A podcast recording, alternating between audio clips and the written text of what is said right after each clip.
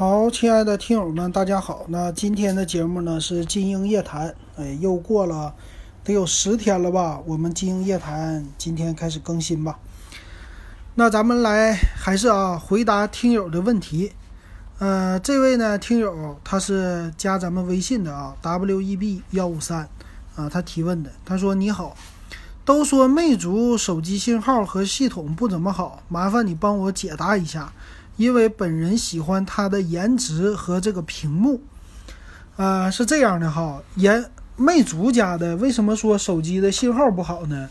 呃，这个从最开始魅族家产的梦想系列这个得说起啊，因为最开始的时候呢，魅族手机他们是不是产手机的，产 MP3 的，所以刚刚进入手机的行业。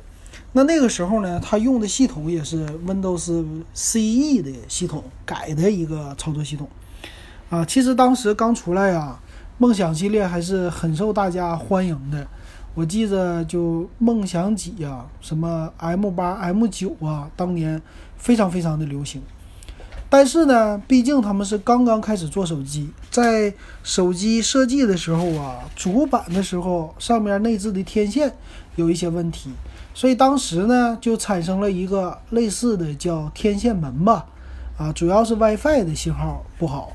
确实，在他们前几代梦想八，到时候当时好像也影响了一些梦想九，啊，就是信号不太好啊，经常的话就是信号不满格。所以说呢，逐渐逐渐的，大家就对他手机的一个信号。就留下这么一个印象了，但是毕竟它经过这么多代了啊，信号其实改进的也都很多了。你要现在再说它信号不好，这个就有一点牵强人意了吧？所以我感觉呢，信号应该是没什么特别大的问题的，啊，就是。它现在的工程师的积累呀，这些什么设计主板的技术，包括信号的技术，也都是很 OK 的了啊，没有咱们想象中的像以前那么经验很差的啊，不好的了啊，这点是没有的。我所以我觉得呢，呃，这个信信号问题不会不用太担心。那手机系统的问题呢，这个就也不是特别太担心的吧，这个系统也是。啊，因为魅族家呢，它本来原先用的是三星的系统啊，用的三星的不是系统啊，处理器。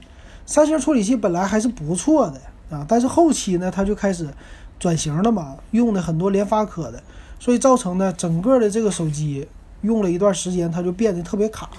那特别卡呢，给大家的感觉就是它这系统不行，这手机用起来怎么这么卡啊？主要是这个问题，这个问题是处理器的。其实吧，我觉得魅族家的系统设计其实还挺好看的，跟小米比起来，只比小米好，不比小米的米 UI 差。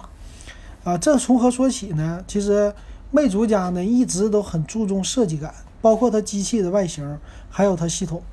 虽然说他们家那 Flyme 的系统就不像 iOS 那种是闭，呃，算是闭链的生态这么来造的啊，但是它整体的设计感。还是非常好的，我还是挺欣赏他们家系统的，包括用起来也是没什么就麻烦的地方啊。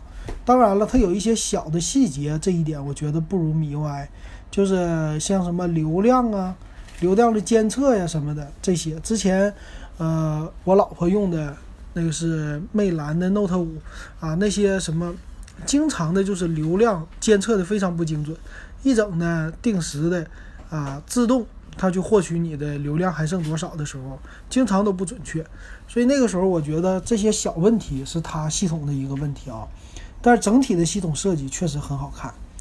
呃，魅族家呢，在设计上其实不用太担心的，就是 UI 方面，其实真正担心的就是他们家的售价有的时候定的非常的不合理，而且呢自己也在边缘化，就手机啊越卖量越少啊，自己越变越小众。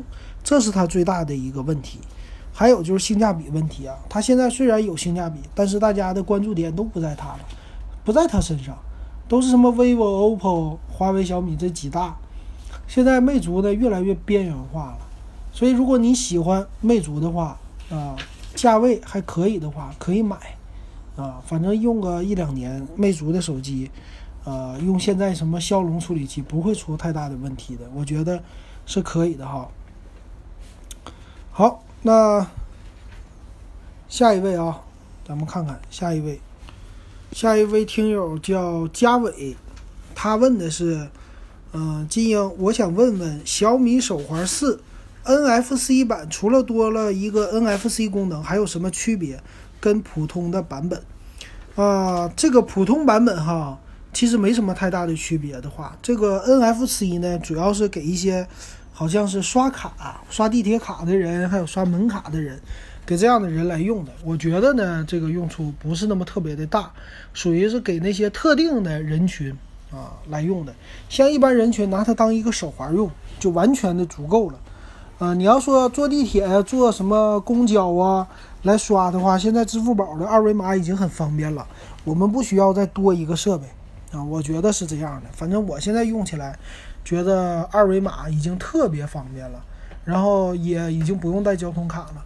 那何必再搞一个 NFC 呢？因为，呃，NFC 这东西毕竟要和你手机，你至少要绑定或者往里边充值，啊，它不是像支付宝似的，我什么钱也不用充，你就夸一刷，你愿意充我哪儿的银行卡呀、信用卡呀，还是我的余额里扣都行，我不需要买什么实体的卡，我也不需要花钱啊，这个挺好的，我觉得啊，所以不需要啊，这是我的一个，啊，这是我的一个建议哈。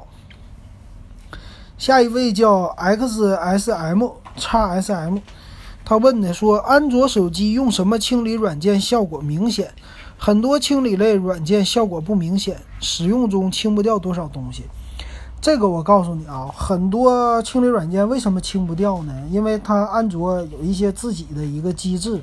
你像一般我用的清理软件，以前我还用三六零，那自从用了小米的米 UI 之后，它自带一个安全中心。这个安全中心呢，就有那种清的功能，它呢用的是应该是金山，叫不叫毒霸，叫金山什么清理啊？有一个软件，这是金山家出的，现在叫猎豹啊，猎豹清理什么的，它是基于这个的引擎，啊有俩引擎，一个是腾讯的，呃管家，一个是这个，反正呢，它清理的东西基本上就是在帮你找一些没有用的安装包啊。啊，有的还有空文件夹啊，啊，还有一些就是缓存文件呢，帮你清一清这些东西。啊，他每次我一让他给我清，他就说清掉有一个 G。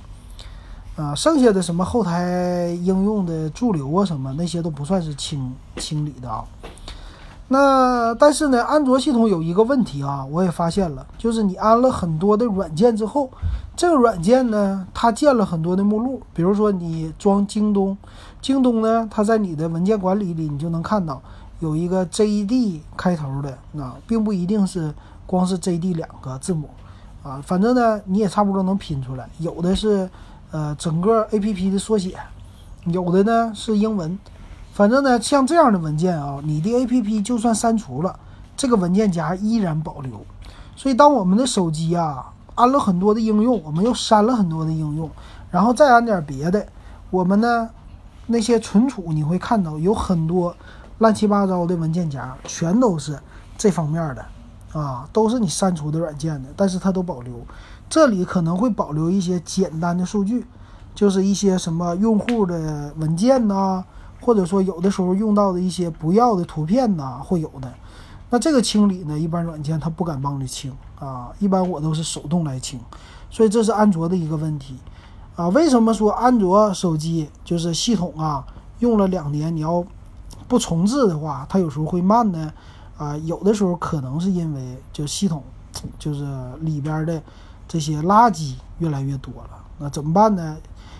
只有。真正的就是重置你的手机，这个系统真的才会清干净，啊，你要不重置的话，基本上清不干净，还是会有一些多多少少的垃圾的，啊，但是呢，也不用太着急啊，就是一般的清理软件就简单清清安装包就 OK 了，然后没事儿呢注意点，现在的安卓系统也不至于卡到什么程度，基本上用两年还是都可以的啊。行，这是我给你的一个回答。呃，下一位呢叫凌和，那这个他问完我，我都已经给他实际的已经给他回答了。他是这样的，他说，呃，您用的华为手表 GT 怎么样？啊，我想买个手表，主要就是想减肥，我有中度高血压，用过小米手环三，觉得不是很好。华为 GT 的确能监测心率缺陷吗？啊，他在问这个问题哈。呃，他主要是想监测心率的一个缺陷的问题。这个问题呢，要叫心率变异率啊，这么一个简称，好像是什么什么 RV 呀，什么 HRV 还什么的。啊，这个呢，其实真正的啊，只有在美国通过 FDA 认证了，这是苹果手表有这个功能，啊，它是基于一个什么什么的算法，而且呢，它是动态的你的监测一个心率，通过这个算法呢，就可以发现你的心脏什么心跳忽高忽低呀，还是还是说这一段时间跳的什么不规则，那那个呢，只有美版的是支持的。啊，就苹果手表中国版呢，香港版好像某一些版本都不支持，因为这个功能呢没有通过 FDA 认证，没有通过当地的叫叫什么检验检疫的还是药品什么认证的有个局啊，没通过这个认证，你就不能算是一个医疗类的电子产品或者医疗器械。那这样的话，它就这个功能不可靠啊，或者说不被承认就没有了。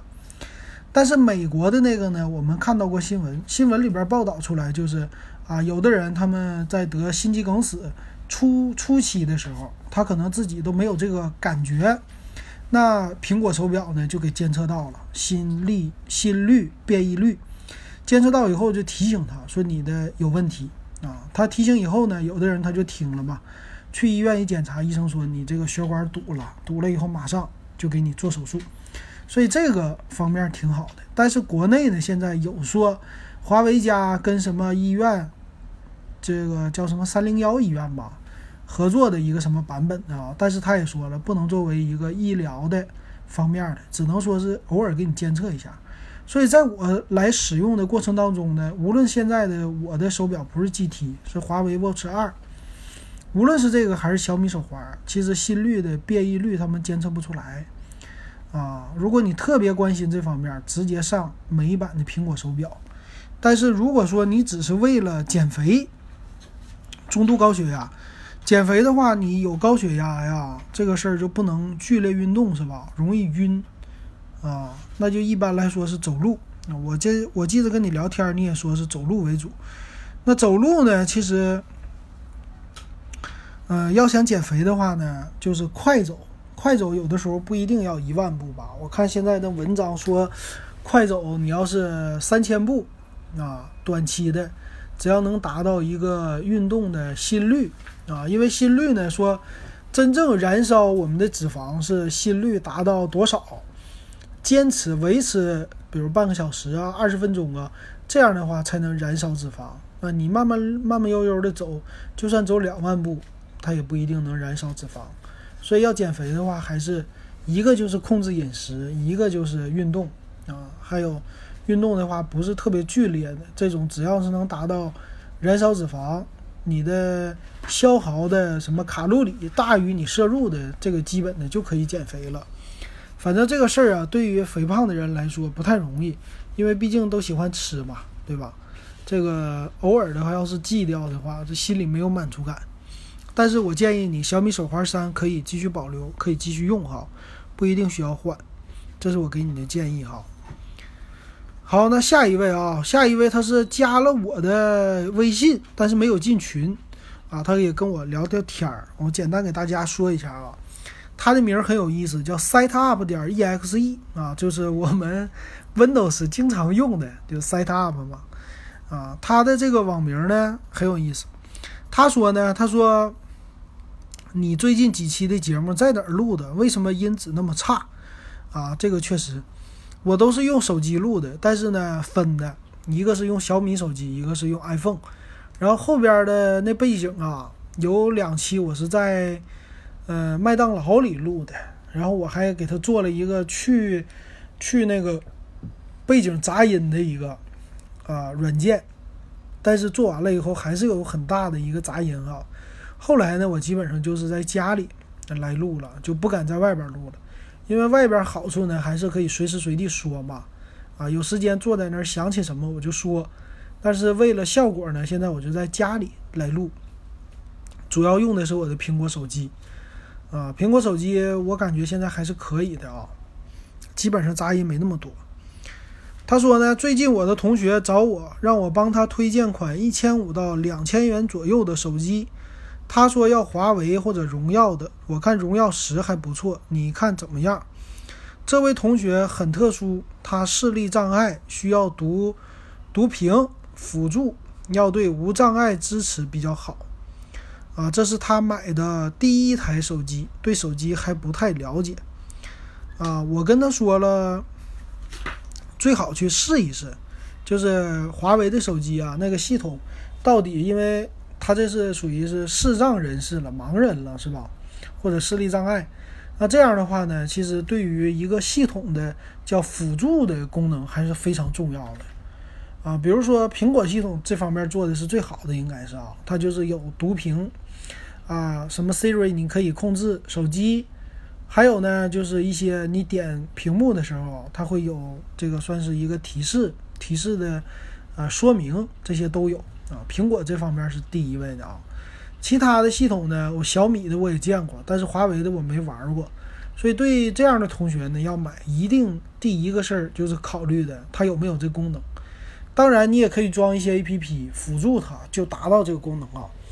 但是我们作为就是这个盲人的盲人的话啊，用起来还是需要用一个比较得心应手的系统啊。其实买这种手机呢，这个有的时候我就不太占有一个呃话语权了。其实可以看一看，比如说大家是盲人学校上学，那周边的同学大家用什么样的手机用的比较好啊？互相推荐一下，可能这个系统就知道什么样的了啊。我其实最早最早我用的时候是 Windows 的 Windows Mobile 的手机，那个手机呢上面能装读屏软件啊，有的人他就买那个跟我说，他说用 Windows Mobile 的智能手机的系统啊，它呢对于盲人支持还不错，装一个读屏软件啊，你操作的每一个键子它都说话啊。后来我装了一下，装了一下，但是那个确实有点卡啊，但是现在我觉得很 OK 了。其实盲人也可以用触屏手机，没什么问题的啊。现在包括 Windows 十啊，它对于盲人的那些呃帮助啊都很多。尤其现在的语音助手，直接一说话就可以操作手机了。但是这点上来说，是安卓的系统好一些操作的，iOS 好像稍微弱一些啊。听说 Siri 他们也要改进这方面的问题啊。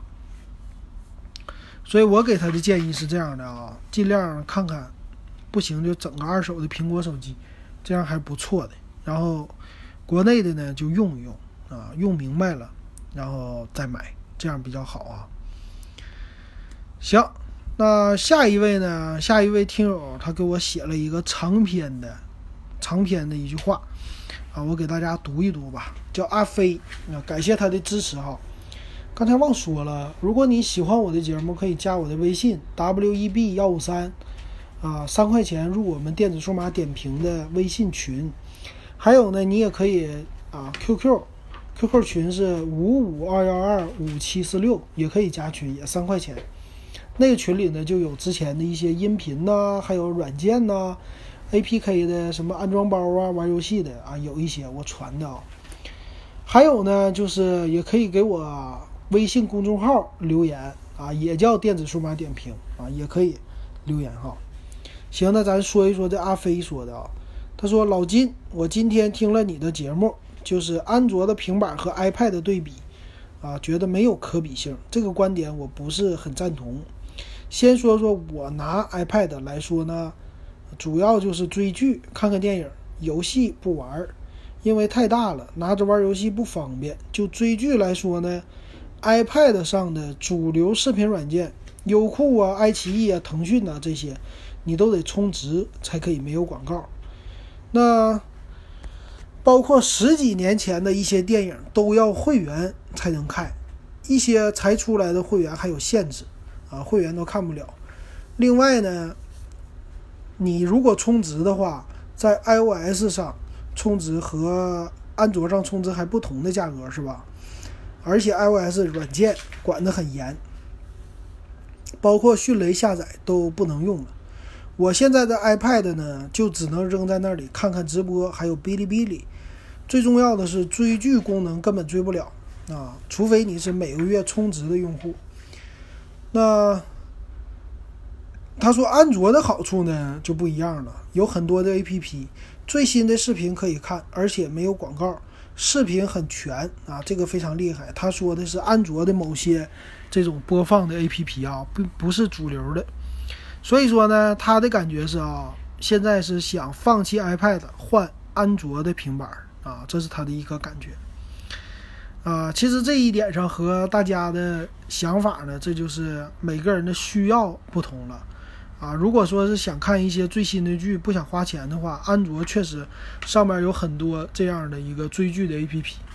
但实际还有一个 APP，最近不是听友说的嘛？就是西瓜视频，西瓜视频它就开始玩另类了嘛，它是它是没有广告啊，看一些这个剧和电影啊，现在它也有这功能，你可以试一试啊，这个苹果也可以用的啊。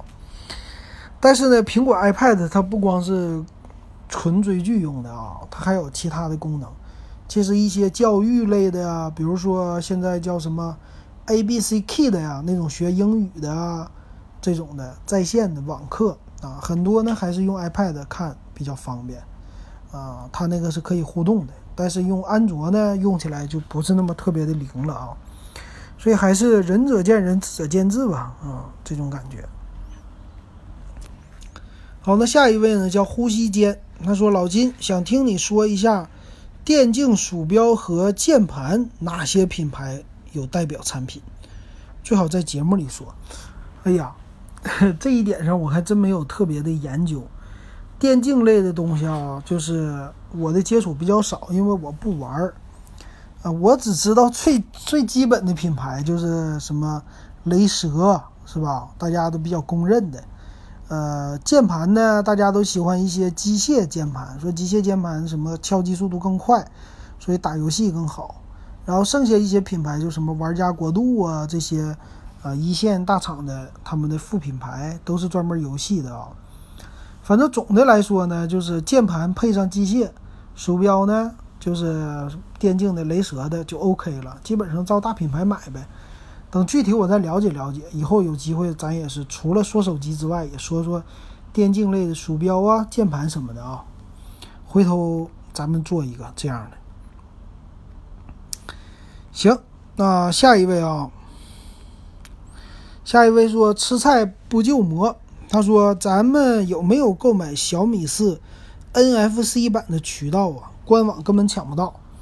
哎，现在不用了。你问这问题，六月二十七号问的啊。实际呢，我告诉你，现在上拼多多，我最近发现拼多多确实跟京东家在对着干了。他们家呢现在搞了很多那种数码类的产品，价格都非常的优惠。啊，现在小米的 NFC 我不知道啊，小米四已经普通版跌到一百五十一块钱了吧？啊，比官方的便宜啊，这个你可以参考一下啊，拼多多，或者你就什么值得买，你去关注一下，什么值得买呢？啊，上边就有啊，可以搜索什么小米手环四 NFC 版，哎，这样就可以了。然后呢，呃，上边就能看到价格啊，便宜的价格。行，你给你的回答啊，到这儿。好的，下一位啊，下一位，这位叫 L E O 啊，他问的，他问的什么呢？看看啊，他说，嗯，他是 B 站来的啊，感谢支持。嗯，主要呢不想买到一些吃亏的机型，三千以内的机型有啥比较好的推荐吗？就是偶尔打打王者和吃鸡，其他没啥需求。平常比较喜欢拍照外景的。现在呢，纠结华为 nova 五 Pro 和小米九。啊，还有呢，我再存点钱，啊，想买 P 三零。其实呢，这个 nova 五 Pro 啊也还行啊，那和小米九比呢，其实，当然小米九的整体的配置。比 nova 五 Pro 好像高一些啊，但是如果你喜欢拍照，其实最好的当然是 P 三零 Pro 了啊，它毕竟宣传的功能多嘛。但是呢，这 P 三零 Pro 五千多块钱，售价确实有点贵。这个小米呢，花个三千，跟它比性价比确实突出一些。啊，这个具体怎么选呢？我建议你啊，既然你喜欢，呃，还是去实体店。啊，你可以这么来比较哈，就是你带一个小东西，啊，比如说一些小物件儿啊，啊，你用的这三个手机分别拍一下，P 三零 Pro，啊，还有那个 nova 五 Pro，小米九。比如说你带一个小玩偶也好啊，带什么也好，你拍一下，然后这照片呢，你给它传传到网上也好，传到你手机，通过蓝牙哈，传到你的手机，你给它留下。留下之后呢，你再去别的家这么看，哎，等这三张照片都拿回来，你做个对比，啊，无室内也好，室外也好，其实有一个就行啊，你做一个对比，做了对比以后，你大概就知道谁的照相好了。但是呢，实际来说啊，小米九啊，P 三零 Pro 啊，还有 nova 五 Pro 啊，这些基本上在除了拍照之外的，你也不打游戏，基本上都够用啊，这是给你的。这样的话比较不成什么太大问题啊，因为我之前去小米，呃，小米的专卖店，它是红米的 Note 7 Pro 嘛，我当时就用它拍照，拍完了以后也是拿回来，放在我手机上，通过蓝牙来传的嘛，放在我手机上之后，我也看了，哎，确实差别不是那么特别的大，所以就直接哎就不需要买了，直接 pass 了啊。所以这个方法挺好的，你可以试试啊。行，那下一位叫在路上，他说：“金英你好，现在购买的 vivo Z5X 手机安卓九版本没有了通话录音功能，怎么解决呢？安装什么样的软件？”他指的呢是没有自动通话录音的功能了？啊，录通话录音还是有的，我不知道他的工作是什么，就需要实时的要录音。啊，这一点上来说，一般大家需求没那么大哈。这个呢，我还真不是特别的清楚啊。像这样的软件，我在 iOS 上确实见过，嗯，安卓我估计也有，但是我还真没有找，没给你找。啊，这个功能其实用处，你的这个用处确实特别的大哈。啊，现在可能解决方法就是通话了以后点一下录音，这个比较稍微有一点麻烦哈。呃，怎么解决呢？我建议还是找一些安卓类的软件，那你就搜自动录音就可以了，应该会出来不少软件的啊。行，这是给他的一个回答啊。还有谁呢？再看看啊，下一位是 B 站的网友，嗯，他叫 ZIE。嗯，他估计听不到咱们音频节目。他呢，就是买了 nova 5i 八加一百二十八 G，跟我说有点后悔了啊。我当时我记得那节目说别买啊，那标题好像起的就这个。他说为什么呢？用了三天啊，主打拍照的 nova 感觉拍照不怎么样，感觉是假的两千四百万，嗯，卖两千稍微有一点不值。他说：“本来想买 Reno 的 Z 系列，因为降价三百之后价格差不多，最后买了 Nova。呃，我的意思是什么呢？其实 Nova 它这个像素稍微低一些了。最近小米 CC 九不是走这个路线吗？啊，走这种路线的手机呢，基本上它的处理器啊什么的都会给你降的弱一些，就突出拍照功能，然后就忽悠一些年轻人。年轻人就喜欢外观好。”你看起来拍照好看起来屏幕好，但实际不一定。它总体来说，其实性价比啊，跟稍微差个三四百块钱或者两三百块钱的机器都不能比啊。这种机器还要认准吧，主要就是忽悠一些小白用户的吧。啊，给我的是这种的感觉哈。好，这下一位呢叫小一，他也是啊，他说的也很有意思。你好。我最近想买部两千元左右的手机，想咨询一下 nova 5i 和小米九 SE 哪个更值得买？我问问他，我说你能承受什么样的价位？他说呢，价位在两千元以内，不玩游戏，平时打电话呀、发信息多一点，偶尔刷个抖音、看看新闻，太炫酷的功能用不上。所以我说这个两个机器都不太值得买啊，毕竟处理器在那摆着呢。那呢，当时你可以试一试这个小米八，因为米八顶配也就二零九九嘛。但是现在哈，其实变了，现在的话就看那个 iQOO 的 Neo 了，毕竟它价位比小米八还便宜一点啊。他说我原来看过小米八，我选的这两个机器都是今年新出的。感觉小米八会不会有点老？去年九月份出的，啊，所以我也给他说了，我说小米八确实老，但是你选的那两台机器啊，真就不如一个一千五或者一千三的一个什么 vivo Z5X，或者这种一千五左右的千元机，因为这种千元机它们的配置其实一点都不弱，但是你像什么小米九 SE 啊、nova 五 i 呀，它配的也就是一千五的价位。啊，所以花两千块钱买不值得啊，这主要是我给他的一个建议啊。反正现在呢有就是 iQOO 的 Neo 了，其实就不用去看小米八了。我觉得小米八就这一点上可能被秒了啊。行，这也是给他的一个回答。下一位是燕飞，他说华为 P 三零 Pro、苹果 x R、OPPO Reno。哪个更值得入手？他主要是也没有说他的需求哈。那这三个呢？怎么说呢？从拍照什么的来说，品牌那肯定 P30 Pro 了。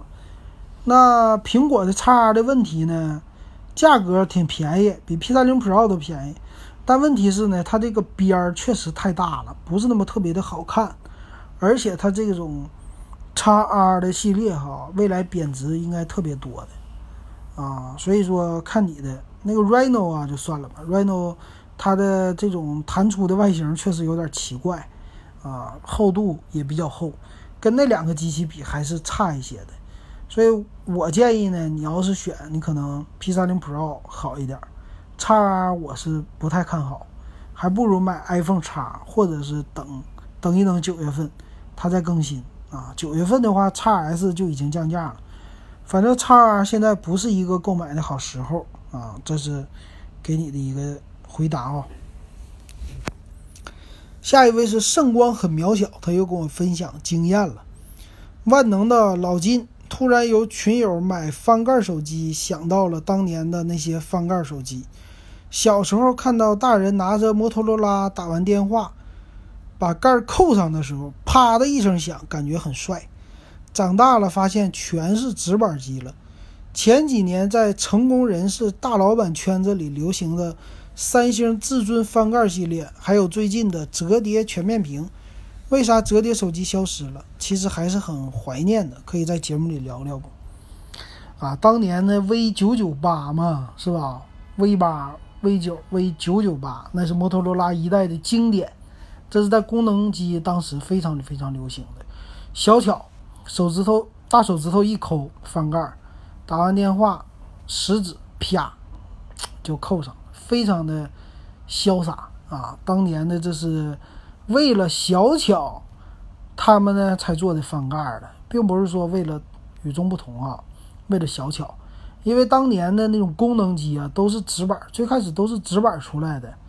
啊，逐渐的，大家发现了直板的也有好处，也有坏处。直板的电池大，但是呢比较愣，揣在兜里比较费劲。后来呢出来这种翻盖的都比较高端，所以现在呢也是这个天下大事，分久必合，合久必分。你看啊，手机现在的创新啊，已经是稍微有一点弱了。啊，什么当年的滑盖它也整出来了，弹出镜头也整出来了，折叠呢就是下一个了，啊，因为现在的屏幕确实已经折叠屏开始了，今年不一定那么普及，但是未来确实是一个趋势，尤其呢小一点的，不像现在的三星可能那么大啊，所以未来呢我们说不定也可以使用这种翻盖的手机的啊，啊把盖一翻，这屏幕呢就折叠了，啊，我觉得这挺好的。嗯，确实挺怀念的啊！现在你也能买到，但是现在买到的都是一些便宜的啊，不光是当年的三星那个了，现在买到的便宜一点的，就是老人机还是保留翻盖的啊，还是挺好的啊。如果喜欢，可以去，实在不行买一个打打电话也可以的。行。那下一位是万字余晖，他说，呃，小米 CC 九 E 的视频有吗？啊，我跟他说今天能录，就是当时啊星期三的时候他问的，后来录了。他说我在想，好久没有见过七二零的千元手机了。对呀，确实是这样。所以那个视频我录完了以后呢，一千两百九十九，大家。我那个视频录的是说这个手机啊不值得买，我跟你说说理由。大家说你千说万说不就是怼这个屏幕吗？别的你也没说出来啥不值得买的，我确实是没说出来啥。